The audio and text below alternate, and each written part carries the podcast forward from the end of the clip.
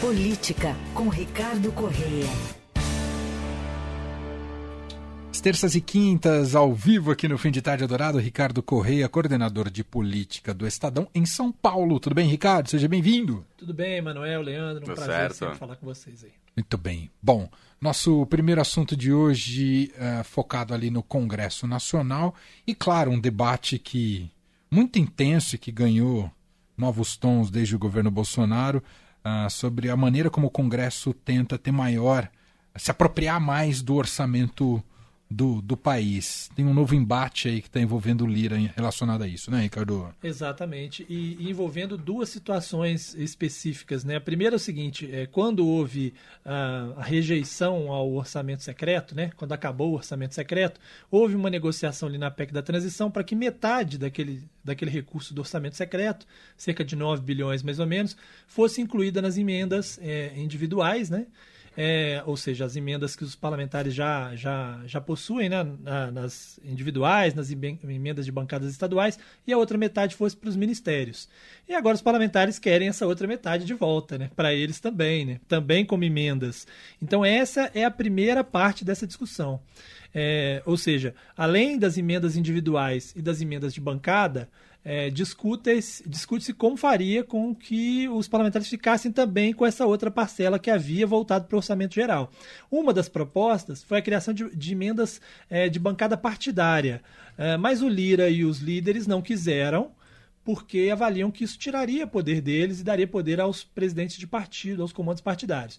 Então essa ideia foi rechaçada e a nova ideia é de que as emendas, que também existem as emendas de comissões, que hoje não são obrigatórias, de pagamento obrigatório, passassem a ser obrigatórias. Ou seja, o governo, além de pagar obrigatoriamente as emendas individuais, aquela que cada parlamentar destina à sua base, além de pagar as emendas de bancadas estaduais, que cada bancada de Estado destina à sua base, também seria obrigado a pagar as emendas de comissões, aquilo que as comissões decidissem. Essa é uma proposta. E, além disso, tem uma outra questão que é mais complicada ainda, que é a seguinte: quando se criou a lei, uh, quando a lei instituiu o fundão eleitoral, é, diziam, ah, é muito dinheiro e tal, não, mas uma parte, 25% desse, é, desse dinheiro seria destinado, é, é, 25% das emendas é, individuais seriam usadas para bancar esse fundão. E aí combinaram, não está combinado. Só que agora os parlamentares dizem o seguinte: não, não podemos ficar sem esse dinheiro, esses 25% não dá para perder. Então a proposta do relator, é, que deve ser apresentada dentro da proposta da LDO, talvez hoje ainda ou amanhã, é de que é, aumenta as, as emendas individuais para poder tirar esse recurso. E aí, beleza, mas se aumentar as emendas individuais para que você tire os 25% e elas continuem do mesmo tamanho, ou seja, elas não sairão mais das emendas, elas terão que sair, é, elas teriam que sair de outro lugar, né? E claro. de onde é que a proposta dele? É tirar de investimentos do PAC. Então, na prática, o fundo, é, fundão eleitoral, que lá atrás combinou-se que seria bancado por emendas parlamentares, é, não mais será bancado por emendas parlamentares, mas com dinheiro do PAC, né? vai retirar de obras que o governo faria, para que os parlamentares continuem tendo direito às emendas que eles propõem. O argumento dele é de que ah, quando a gente combinou isso, as emendas não eram obrigatórias, agora elas são obrigatórias, então tem que achar uma outra solução. E o fato é que cada vez mais o orçamento fica na mão é, do parlamento. Né? É, é isso. É mais um sintoma dessa dessa mudança na, na, nossa gestão pública. Bom, por falar em Congresso Nacional, o Senado discute hoje uma PEC que altera os poderes dos ministros do Supremo Tribunal Federal. Uh, uh, tem, tende a ser aprovada, Ricardo? O que, que você está acompanhando? É, é, bem provável que seja aprovada, não se sabe se ainda hoje. É, há dúvida se eles vão conseguir votá-la hoje, está na pauta de hoje, mas pode ser que né, precise negociar ainda e fique para outro dia, mas é, em princípio está previsto para hoje, que é aquela PEC 8 de 2021, que é a PEC do senador Oriovisto, e que faz algumas restrições às funções dos ministros do Supremo. Né? É, são duas questões que são discutidas nessa PEC. A primeira é sobre os pedidos de vista dos ministros. Né? Ela limita os pedidos de vista em seis meses e esses pedidos de vista passam a ser coletivos. Por exemplo, quando um ministro não quer, por algum motivo, quer pedir vista de um processo, em vez desse, desse pedido valer só para ele e depois cada ministro também poder pedir vista, faz um pedido de vista coletivo por seis meses, depois de seis meses esse, esse processo tem que voltar para a pauta. Uhum. E aí ele pode ser prorrogado por mais três meses esse pedido de vista. Hoje, o Supremo já limita o pedido de vista em 90 dias, um prazo até menor do que esse. É, mas ele não é um pedido coletivo. É, então, assim, na verdade, o Supremo está olhando isso e, e aceitando de bom grado, não é uma grande mudança. Agora, a outra decisão, ela é mais uh, polêmica, que é sobre as decisões monocráticas de ministros do Supremo. A PEC propõe que é, não se pode mais haver é, decisões monocráticas, ou seja, tomadas por um só ministro, é, que suspenda a eficácia de uma lei geral do Brasil ou um ato normativo e que suspenda atos dos presidentes dos poderes. Obviamente, ele está fortalecendo uhum. o, o, o, Pacheco e o Maia, né? E também o presidente da República. Então, por exemplo, quando houve o episódio lá do, é, do piso da enfermagem, né? Que o Barroso suspendeu a aplicação do piso da enfermagem e depois foi a julgamento. Isso não poderia mais acontecer. Essa decisão teria que ser de todos os ministros ao mesmo tempo. Uhum. Ela até poderia ser, num caso urgente, de dano irreparável durante o recesso do judiciário. Aí não tem jeito, os ministros estão de férias, aí um decide depois, em 30 dias da volta do recesso, tem que ser apreciado. Mas fora essas situações, essas decisões aí que mexem com uma lei geral ou com atos dos presidentes dos poderes não poderiam mais ser tomadas de forma monocrática. O que eu acho que é até uma questão razoável, né? Você pensar, de fato, um ministro do não Supremo chega a ser uma limitação de poder. É, né? porque assim, é uma limitação. Uma mas, limitação assim, individual, é, né? Exato, mas assim, é, se você pensar bem, é estranho mesmo que um ministro especificamente, de 11, que também não tem, né, não foram eleitos nem nada, possa sozinho decidir, às vezes mais do que o presidente da República, né?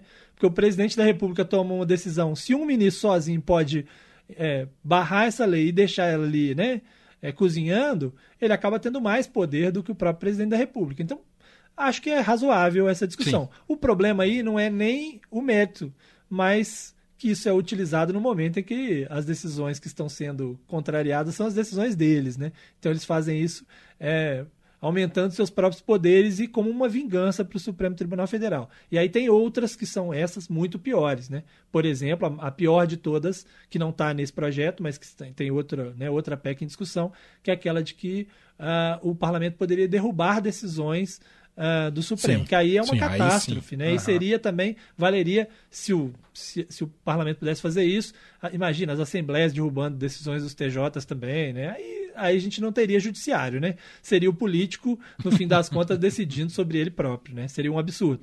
Mas esse ponto específico, esses dois pontos estão nessa PEC, dá até para se discutir, é uma questão até razoável. Maravilha. Bom, Ricardo continua aqui com a gente porque é, hoje, o Ricardo acompanha muito o futebol. E o Fernando Diniz. E o Fernando Diniz. Hoje tem dinizismo em campo, porque hoje, terça, dia 21, tem, é dia de eliminatórias. O Brasil faz uma partida importantíssima, a mais esperada né, das eliminatórias, quando enfrenta o arquirrival Argentina, a atual campeã do mundo, Jogou hoje às nove e meia da noite e nós vamos ao vivo lá para o estádio do Maracanã, onde já está posicionado o repórter do Estadão, Márcio Douzan. Imagino que ele está no Maracanã por enquanto vazio. É isso, Douzan? Tudo bem? Boa tarde, boa noite. Boa tarde, Manuel. Boa tarde, Leandro. Boa tarde, Ricardo. Boa tarde, Grisa. Boa tarde a todo mundo que está nos ouvindo. Está vazio dentro do estádio, mas eu tô, acabei de dar uma descida aqui do lado de fora. Já está se formando filas, né? Daqui a 10 minutinhos abrem os portões. A expectativa é hoje de é, capacidade máxima é, do Maracanã. São esperadas até 70 mil torcedores para ver se o dinizismo engata justamente no seu último jogo é, de eliminatórias, né? O Diniz que vai para o seu sexto jogo à frente do Brasil é, 6 de 8, só que hoje é o último jogo dele de eliminatória, em março serão dois amistosos. Ele está devendo ainda, então a expectativa é que tente é, pagar a sua dívida justamente no jogo mais difícil contra a Argentina do Messi. Né? Ô Douzan, e me dá um motivo para eu acreditar que não vai ser uma tragédia hoje à noite. Por favor, Douzan. Olha, particularmente eu não consigo te dar esse motivo. Vamos lá, ó, eu, assim, eu até tento ser otimista, mas é, é, eu tenho como máxima que eu trago desde há 20 anos, que é uma frase que dizem que é do François Truffaut, que é pessimista é um otimista com experiência. Tá? É, é, eu não consigo ver tenho muita expectativa numa seleção brasileira que vai jogar com dois volantes e mais ninguém no meio-campo contra a Argentina do Messi, sabe? Mas, é, vamos lá, se é para dar alguma esperança, é, o Brasil tem, tem tido bons é, resultados quando joga eliminatórias no Brasil. O Brasil nunca perdeu um jogo de eliminatórias aqui, é, aqui no país, né? É, também nunca tinha perdido duas partidas seguidas de eliminatórias, acabou acontecendo com Uruguai e Colômbia. Seria trágico se fosse três é, jogos seguidos. Então, acho que um fator positivo é o fato de jogar em casa. Vale uh, relembrar que o último jogo do Brasil de eliminatória aqui no Maracanã foi contra o Chile, né, no, vésperas é, do Mundial do Catar. Em março do ano passado, o Brasil ganhou muito bem, a torcida apoiou.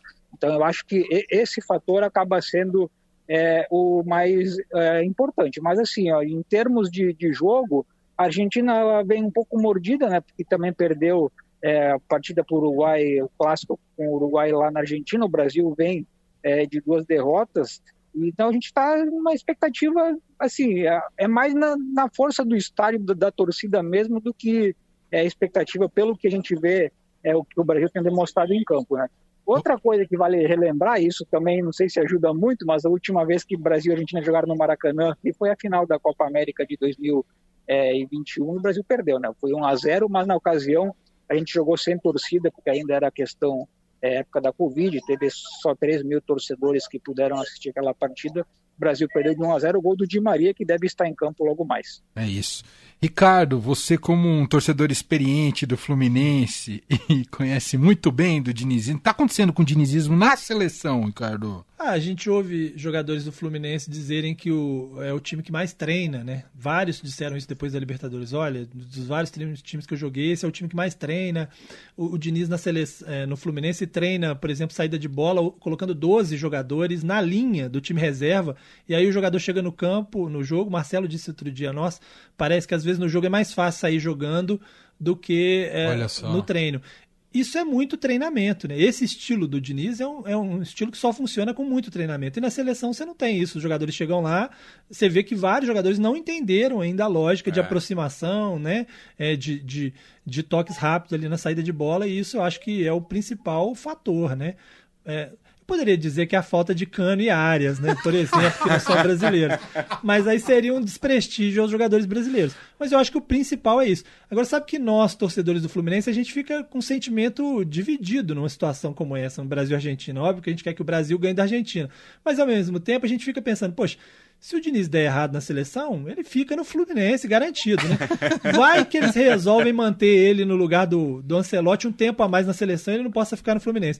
Então a gente também não acha muito ruim quando o negócio desanda um pouco na seleção, não, entendeu? Nosso, a nossa lógica é essa, mas hoje realmente é difícil, né? Apesar de que clássico as coisas sempre se igualam um pouco e eu acho que a gente vai estar com um pouquinho mais de vontade é, para não passar tanta vergonha. É. Ô, Dozan, a gente sabe que tem a rivalidade forte Brasil e Argentina.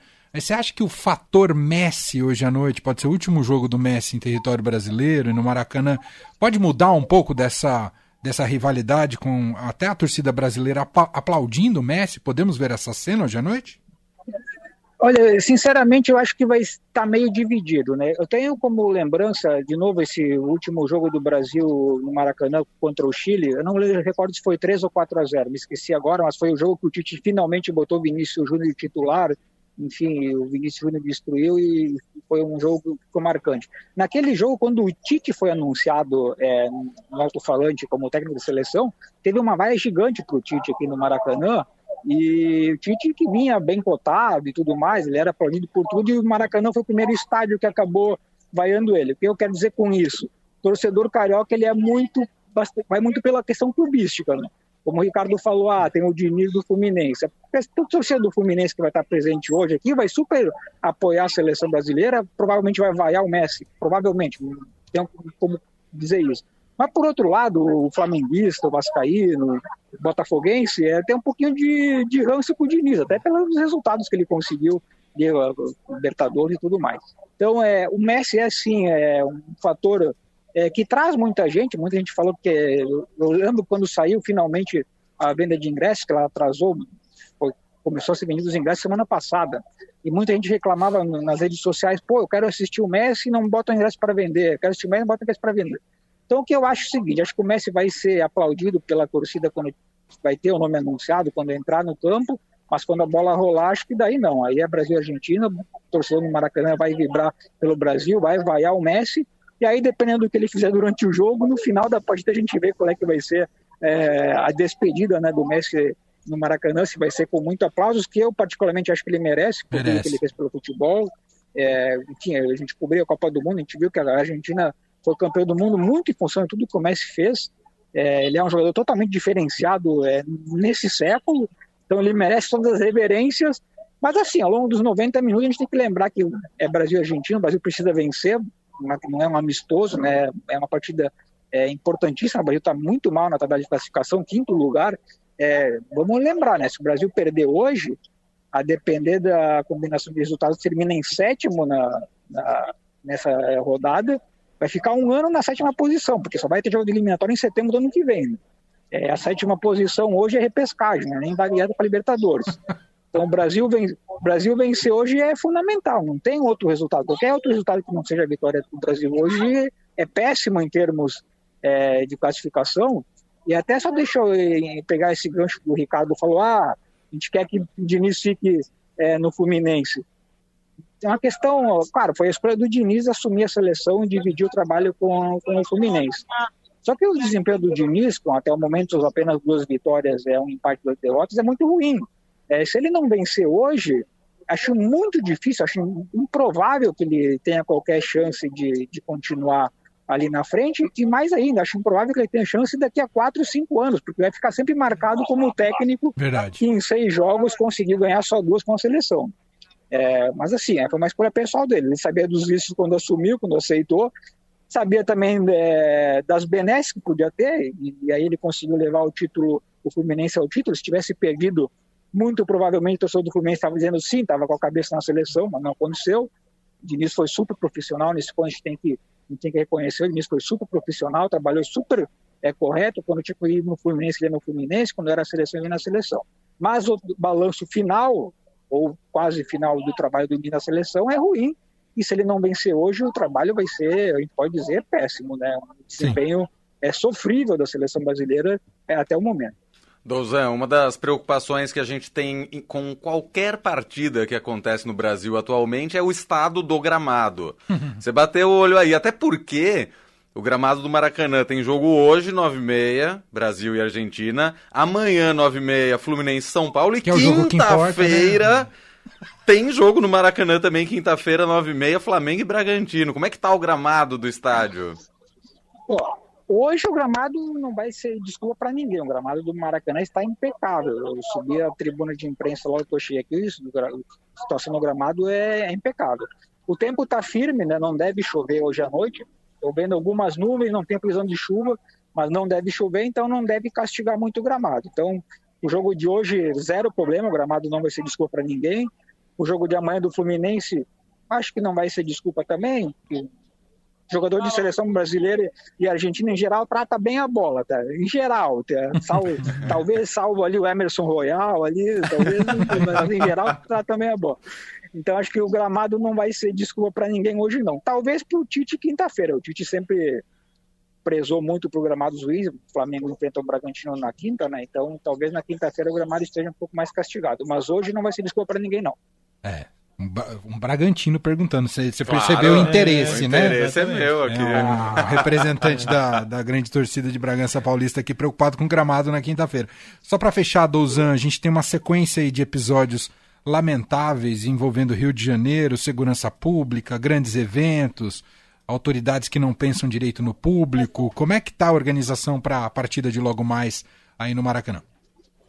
Ah, até o momento, zero problemas. É, ainda não fecharam as vias de entorno. Maracanã, em geral, eles fecham as, as vias de entorno muito antes é, de começar a partida. Estava previsto para fechar às seis e meia, mas estou aqui em frente à Avenida Rico Rabelo, estou a três metros da rua e está circulando os carros normalmente. Torcidas de Brasil e Argentina estão misturadas, tem é, um bar tradicional de, que se reúnem torcedores na frente do estádio. Então, duas torcidas é, tomando aquele Danone clássico, né? Então tá, tá tudo tranquilo. ninguém está brigando, já todo mundo super de boas, então acho que não vai, em princípio não vai se, se repetir aquelas cenas que a gente viu na, na final da Libertadores, que teve é, inclusive galo de pimenta, é bomba, porque ninguém estava sem ingresso.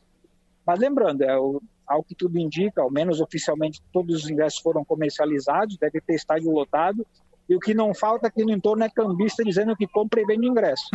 Então, é, não, pode ser que tenha gente que chega aqui não tem ingresso e tente entrar de maneira é, não adequada e seja convidado pela polícia a se retirar. Pode, mas até o momento eh, nada disso acontece.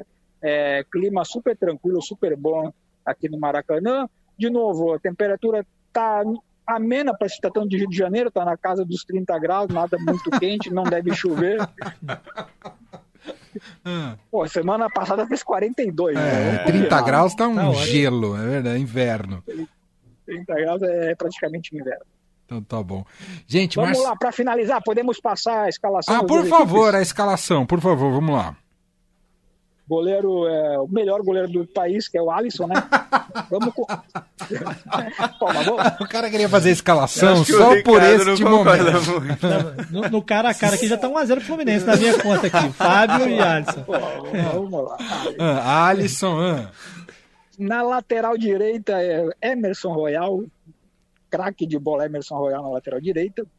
Marquinhos, que está passando por uma fase que não é o Marquinhos que a gente conhece, Gabriel Magalhães e Carlos Augusto na lateral esquerda.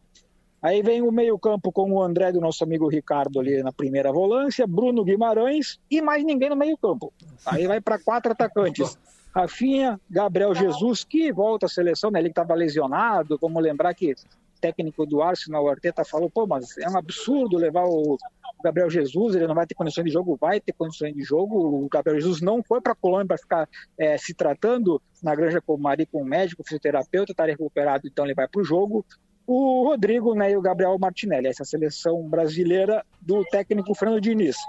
E a Argentina, vai com o Emiliano Martinez no gol, Molina, Cristiano Romero, Otamendi e Tagliafico, Enzo Fernandes, Depou, McAllister e na frente, Lionel Messi, Di Maria e Lautaro Martinez, essa é a equipe do Leonel Scaloni para o grande clássico de logo mais nove e meia da noite aqui no Maracanã, pessoal. Muito bom, Márcio Dozan. Temo o pior, viu, gente? Mas vamos ver, vamos ver. Dozan, você quer pé quente? Você que você quer pé quente? Um abraço e bo bom trabalho aí, viu, Dozan? Valeu, sempre uma satisfação trabalhar com vocês e eu também não tenho muitas esperanças, mas vamos lá. Brasil, Argentina. Quem sabe, né? Quem sabe, senhores? Quem sabe? Um abraço, Dozan. Obrigado. Tá aí, Márcio Dozan, diretamente do Maracanã, na cobertura do Estadão, para esse clássico entre Brasil e Argentina logo mais às nove e meia da noite.